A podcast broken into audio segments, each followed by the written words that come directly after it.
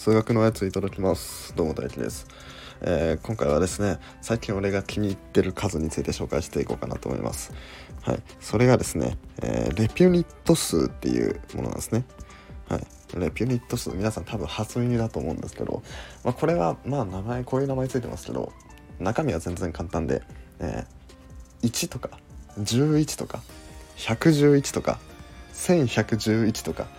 まあ、そういう風に各桁が全部1であるような数字のことをレピュニット数っていうんですね。はい、でなんでねこんな名前がついてるかっていうとこれは、えーとまあ、短縮っていうか、えー、まあ、短縮させた形でそのリピートユニットをそのぐしゃってするとレピュニットリピートユニットだからレピュニットっていうそういうような、えー、名前になってるんですね。でリピートはまあもちろん繰り返すって意味なんですけどユニットっていうのはあの単位っていう意味ですね単位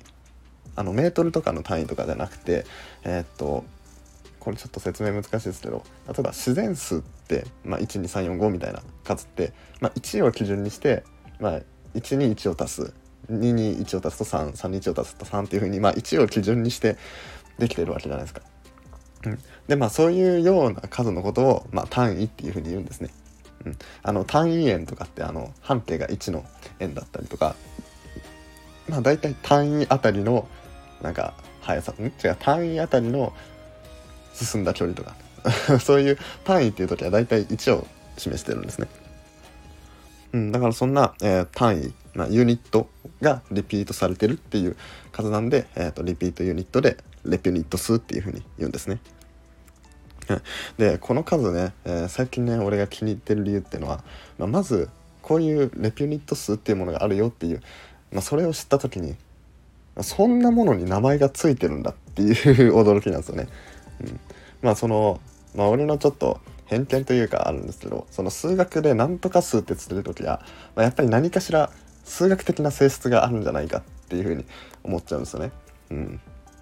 まあ、例えばあの完全数とかってあるじゃないですか。完全数っていうのは自分以外の約数を全部足したら自分自身になるよっていう、まあ、そういうなんか数学的な操作をしてなんかこういう法則があるっていう数じゃないですか。うん、他にも素数とかその自分ん？約数が1と自分自身しかないとかそういうようななんかちょっと数学的な操作をして得られる数、うん、でそういうなんだろうそういう条件を満たす数のことをなんか名前つけたり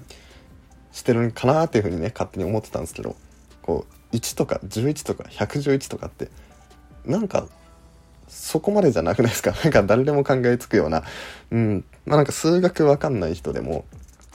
なんか思いつきそうななんかこういうものに、まあ、名前が付いてるっていうのであやっぱ数学ってそういうとこもちゃんと研究してんだなっていうのもあって、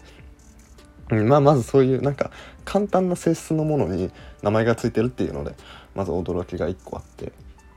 でこれがね面白いのがね性質が面白い性質があってそれがですねこのレピュニット数っていうものの中に、えーと、2と5以外の全ての素数の倍数が入ってるんですよ。すごくないですか、うん、さっき言った通りその特に数学的な性質数学っぽい性質じゃないじゃないですかその1をひたすら並べるっていう数なのにちゃんとそういうような性質が出てくると。うんそうねそれもいいしあと2と5以外の素数が素数の倍数が全て出てくるってすごくないですか？まあ当たり前ですけどその自然数から、まあ、自然数の中には、まあ、全ての素数の倍数ももちろん入ってますよね。もちろん素数が全部含まれてるんで。だけどその中から1とか11とか111とか1111みたいな数だけを見た時にその中にもその2と5以外の全ての素数の倍数が入ってるってのすごくないですか？だから、えーと、2と5以外だから3の倍数もあるし、えー、7の倍数もあるし11もあるし13の倍数もあるし17も19もあるし23も29もじゃあ31かな？31もあるし57の倍数はあるかな？わかんない。まあ57は グロタンディック素数なんで素数じゃないんですけど。あ、あるか。グロタンディック 3×19 だから57の倍数もありますね。うん、まあそれは いいとして、グロタンディックソースはとりあえずいいとして。でまあそんな感じで、こう全ての素数の倍数が、まあ、こんな単純な選び方をした数の選び方をしたその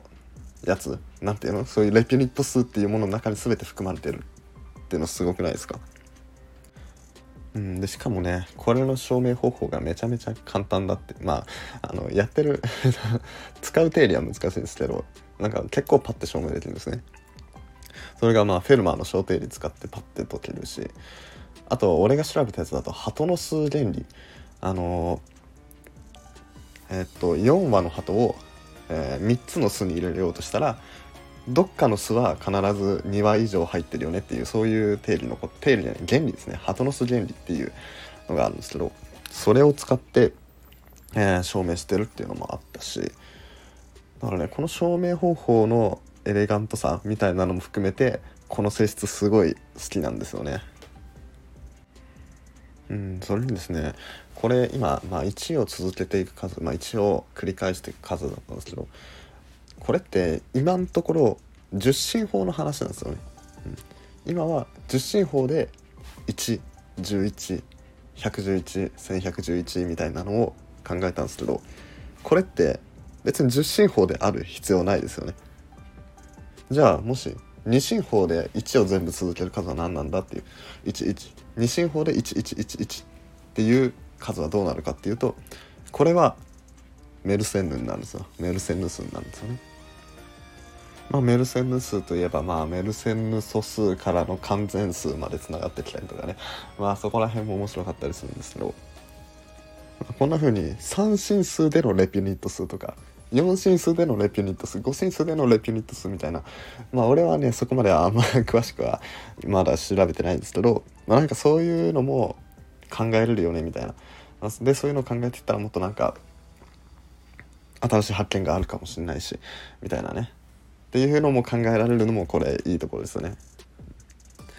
でちなみにあのこれらねあのフェルマーの小定理、まあ、さっきちょっと出てきたそれを使ってやるとその、まあ、素数の倍数が全て出てくるって、まあ、10進数の場合だと,、えー、と2と5以外の素数が全て出てくるみたいなことを言ったんですけど他の進数でも2進数でも3進数でも4進数でもなんか同じような理論ができて、まあ、10進数だと2と5以外だったけど多分他の進数だとこれとこれ以外の何かとか多分そういう制限付きだけど素数の倍数は全て出てくるっていうことが同じように言えるんですよ。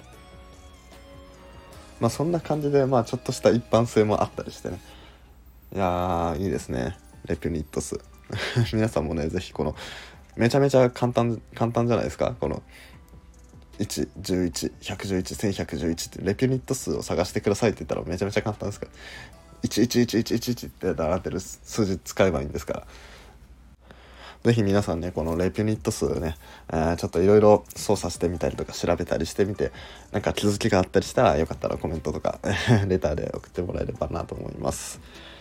はい、そんな感じで、えー、今日はですね、あの、レピュニット数っていう最近俺が気に入ってる数について紹介してみました。